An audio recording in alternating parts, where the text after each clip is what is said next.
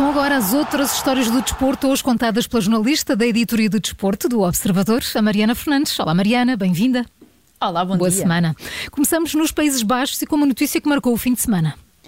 Uma notícia que vai ter ondas de choque, pelo menos a longo prazo, no futebol holandês e num dos clubes mais importantes da Europa. Ora, domingo à noite, já mesmo nas últimas horas do dia, e quando pelo menos em Portugal eh, só se falava da conquista do Europeu de Futsal e dos resultados de Futebol Clube Porto e Sporting, rebentou a bomba de que Mark Overmars, até aqui diretor para o futebol do Ajax, tinha pedido admissão depois de acusações de assédio sexual.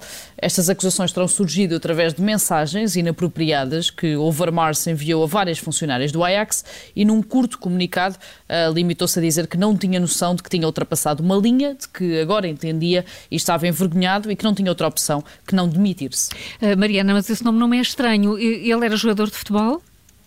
Sim, era. A notícia está a chocar ainda mais o mundo do futebol por isso mesmo, porque Overmars foi internacional pela Holanda durante muitos anos, esteve em dois europeus e dois mundiais, representou o Ajax, o Arsenal e o Barcelona, sendo que ganhou a Liga dos Campeões com o Ajax e a Premier League com o Arsenal.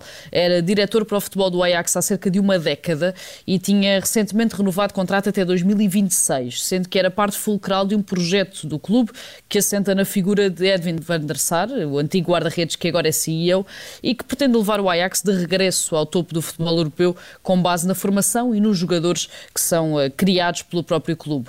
Agora, até essa ideia sofre um revés, isto numa semana particularmente negra no que toca a casos semelhantes a estes no mundo do futebol. Então, eh, não foi caso único, terá havido mais, não? Esteve longe de ser o único. Há uma semana rebentou o escândalo que envolve Mason Greenwood, o avançado do Manchester United.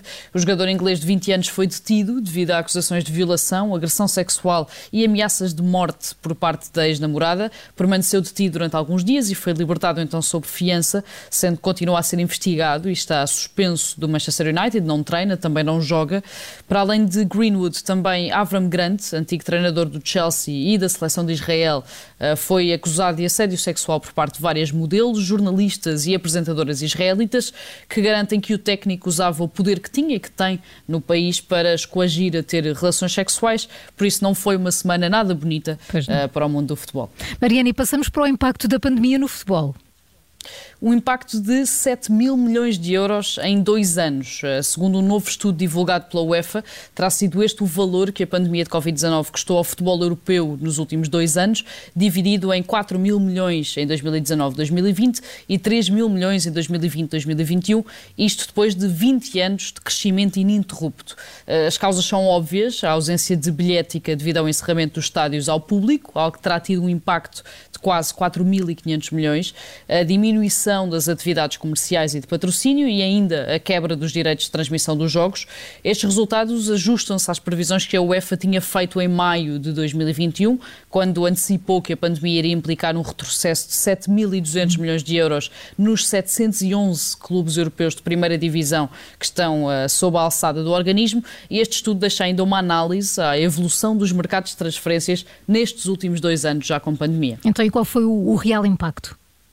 Bem, a UEFA conclui que os mercados de verão de 2020, de inverno de 2021 e também de verão eh, depois de 2021 tiveram uma quebra de 40% no valor investido em comparação com os valores que se praticavam em 2019, portanto antes da pandemia. Ainda assim, o organismo destaca a recuperação financeira dos últimos meses, já que o mercado de inverno, que fechou eh, na semana passada, movimentou 950 milhões de euros, um valor que é inferior em apenas 10% à média dos mercados de inverno que eh, aconteceram entre 2017 e 2019. Nas chamadas Big Five, portanto, as cinco principais ligas da Europa, França é mesmo a mais afetada pela pandemia, com os clubes a registarem quebras de 29% desde março de 2020. Segue-se Itália, com 26%, e só depois então Inglaterra, Alemanha e Espanha, com cerca de 20%. E falaste em Inglaterra, é lá que terminamos as outras histórias. Sim, com uma notícia boa que vem a mostrar que afinal ainda há tempo para pensar com cuidado e com atenção. O Channel 4, o canal de televisão britânico que vai transmitir os Jogos Paralímpicos de Inverno no Reino Unido, anunciou que toda a equipa que irá apresentar os eventos ao longo dos dias de transmissão será composta por pessoas com algum tipo de deficiência. Entre os nomes estão Ade Adepitan, antigo jogador de basquetebol adaptado, Ed Jackson, antigo jogador de rugby, e Lauren Stedman, campeã paralímpica no triatlo. As transmissões terão ainda legenda legendas em direto e descrições áudio uh, nas repetições que vão ficar disponíveis. É uma medida inédita e única por parte do Channel 4 que vai mostrar que tudo tem de facto de ser para todos. Ainda bem que assim é. Jornalista Mariana Fernandes e as outras histórias do desporto nas manhãs 360. Obrigada, Mariana. Até amanhã. Até amanhã.